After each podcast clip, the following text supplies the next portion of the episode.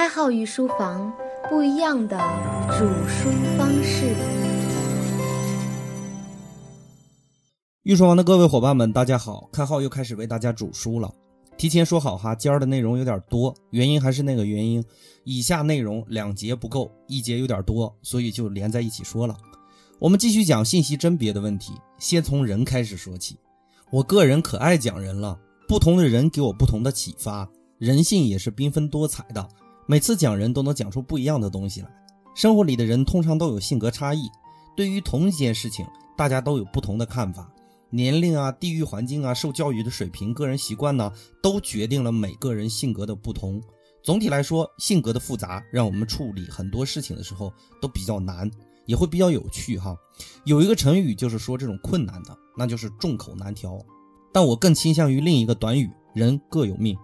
因为人和人的不同，启发出了我们一个新的理论，那就是分离均衡。什么是分离均衡呢？说直白一点，就是不同的人要区别对待，让每一类人都能达到不同的均衡的状态，也就是分离均衡最基本的概念。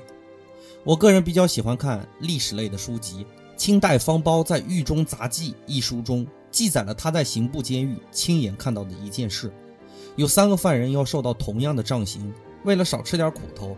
他们就事先贿赂了行刑的差人。第一个犯人送了三十两银子，被打伤了骨头，养了一个月的伤，基本就好了。第二个人送了六十两银子，只被打伤了皮，养了不到一个月就好了。第三个犯人给了一百八十两银子，受刑结束后一溜烟就跑回去养伤了。同样是行刑，为什么三个人有如此大的差异呢？古代监狱文化是相当有趣的，《官场现形记》的作者还写过一本叫《活地狱》的书。《活地狱》一书中记载了其中的奥妙。原来行刑的差人要先练怎么打人，有的人被打得皮开肉绽，但是骨头一点事儿都没有；有的人被打得皮肤有些红肿，但骨头全是内伤。之所以能达到这种效果，需要预先锻炼的。一块豆腐摆在那儿，用板子上去打，一定要打出响声来，不准打破。等打完了，豆腐里头都碎了，外面依然是方方正正的一块，才是第一能手。既然这个环节都可以控制了，那么下面的问题就是看犯人准备给多少钱了。这就是一个简单的分离均衡的模型。我们之前也讲过，信息传递的方法只是避免逆向选择的一种办法。实际上，信息不对称的事情完全可以通过分离均衡来解决，并不需要博弈双方一定达成信息对称的状态。我们简单的拿日常生活里的例子来解释一下二者的区别。如果你想和一个特定的群体往来，那么最好的办法就是把自己变成这个群体其中的一个人，比如积极的参加群体内部的活动啦，和群体里的人多次交往啦，久而久之，你传达的信号就是你属于这个群体。而分离均衡的策略则是，无论哪个群体，我们只要给予这个群体需要的信息即可。对待不同的群体要有不同的方案，并不需要有完全的信息对称。保险业就是分离均衡的策略，根据不同的群体制定不同的选择的方案。在保险市场上，一个人去投保，目的是为了弥补可能发生的损失，而保险公司也不可能在亏损的情况下承担保险，也要谋取利润的。保险公司需要在利润和风险中做一个衡量，所以要根据不同的人群设置不同的保险方案，而不是一味的提高保额来获得高额的利润。保证不同的投保人和投保公司达成不同的均衡，也就是分离均衡。而分离均衡无疑是通过制度的设计来完成的。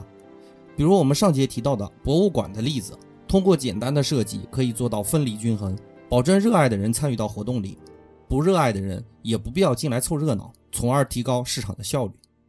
分离均衡的例子在我们日常生活中到处可以见到，以至于大家都没有特别的感觉到它的存在。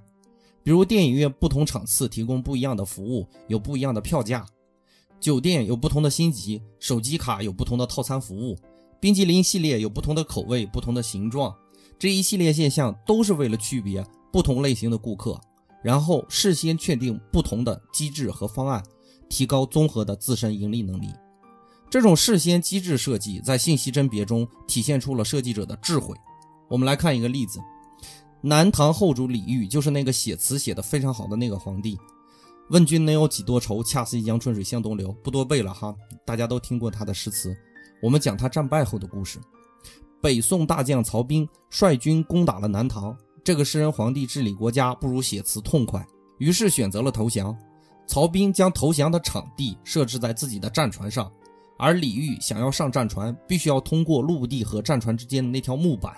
这个搞文学创作的皇帝不是刀兵出身，在岸上徘徊了好长时间，不敢上去。无奈还是曹彬的士兵扶着李煜上的战船。谈判结果非常顺利，以至于李煜走后，曹彬的副帅很担心李煜回去后逃跑或者自杀。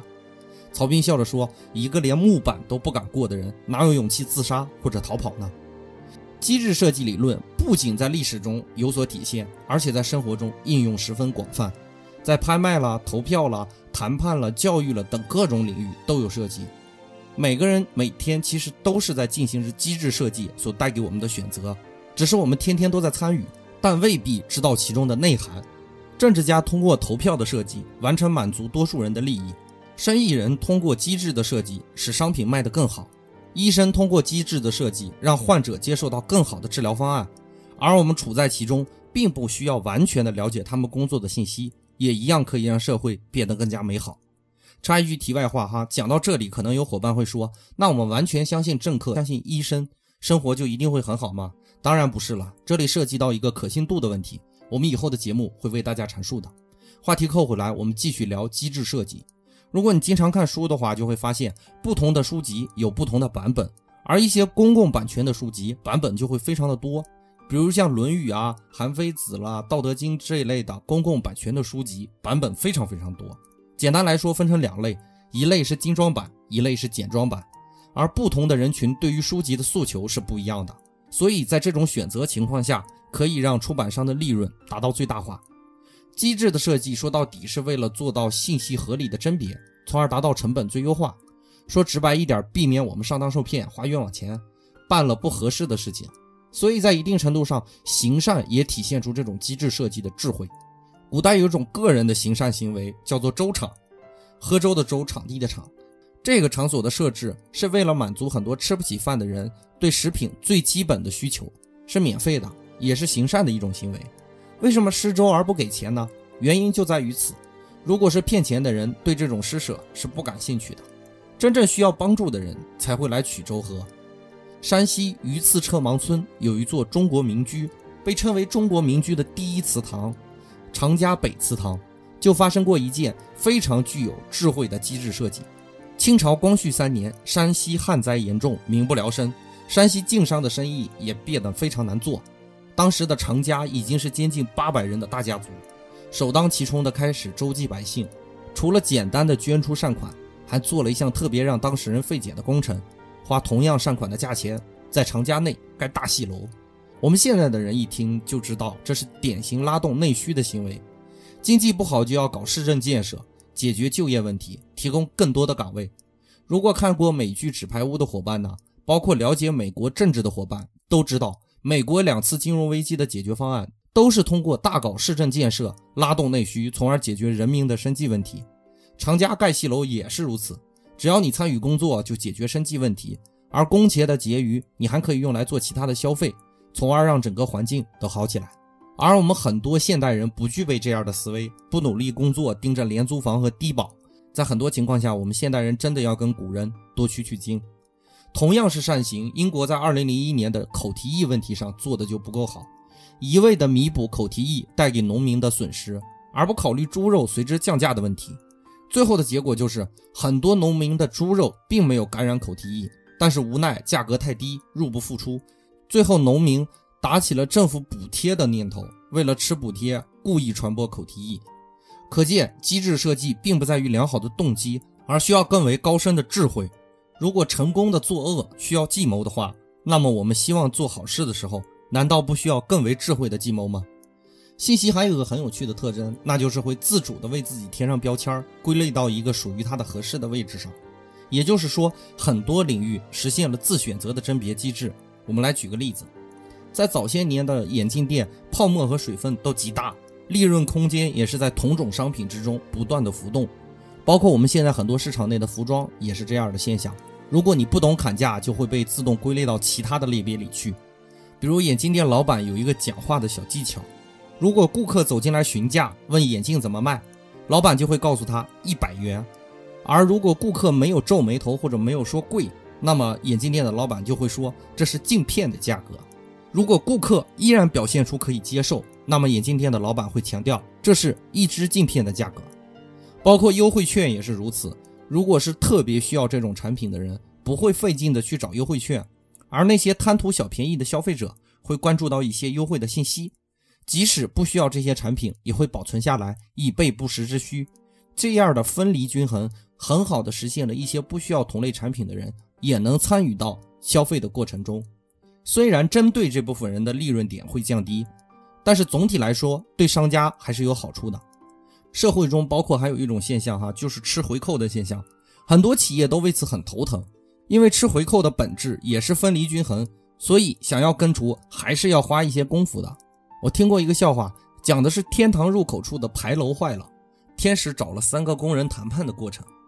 第一个和天使谈话的是木匠，木匠说：“我可以帮你把天堂的牌楼盖得非常好，保证质量好，而且只需要五千元。”第二个和天使谈话的是水电工，水电工说：“我能把这个牌楼装修得非常好，灯光水电一应俱全，只需要五千元。”第三个和天使谈话的是承包商，上来就报价两万元，并且能满足所有木匠和水电工提供的内容。天使很惊讶，两个人加起来才一万元，为什么你承包商却需要两万元呢？承包商对此解释道：“两万元的预算给木匠五千元，给水电工五千元，还有一万元，咱俩一人五千。”最终，天使选择了承包商的方案。当然，这个笑话有点黑色哈，却体现出了分离均衡可怕的地方。分离均衡在于同时满足多人的利益，这种利益将所有人捆绑在一起，从而更加具有竞争力。实际上，燃油公司也有这样的区别的对待，比如在闲时做油价下调的举动，而在忙时愿意为公交车提供便利的发票的业务，也是为了区别这二者做出的分离均衡机制。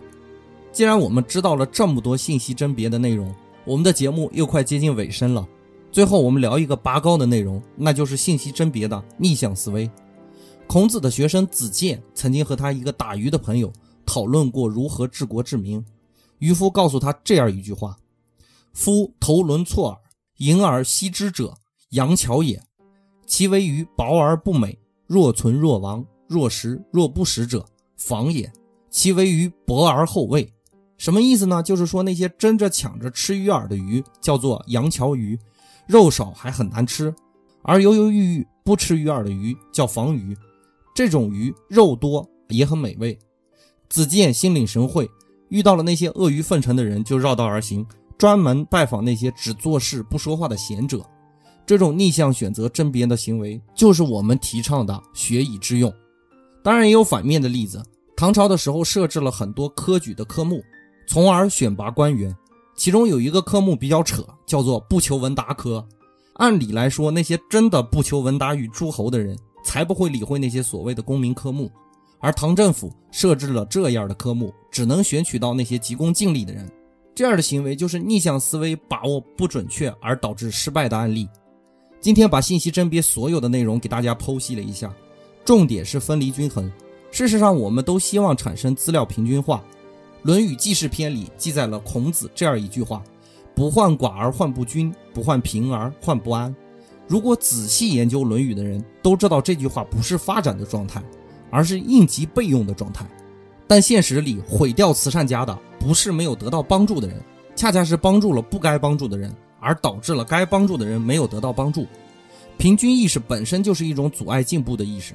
人各有命，如果你不甘于处于差异的落后的部分，那就通过努力来摆脱自己较差的环境，而不是祈求分离均衡不必要存在。我听过一句话，在节目的最后送给大家：强者只解决问题，弱者才追求平等。老子也说过这样一句话：上士闻道，勤而行之；中士闻道，若存若亡；下士闻道，大笑之。难道这种阐述不就是社会本身演化出来的分离均衡吗？本节的内容就播讲到这里。更多内容关注微信公众号“开号御书房”，很高兴为大家主书。下节我们讲点劲爆的内容，策略欺诈。感谢大家一直以来的支持，伙伴们，我们下节再见。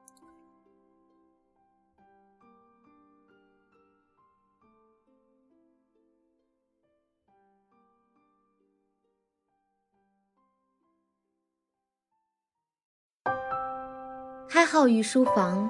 不一样的煮书方式。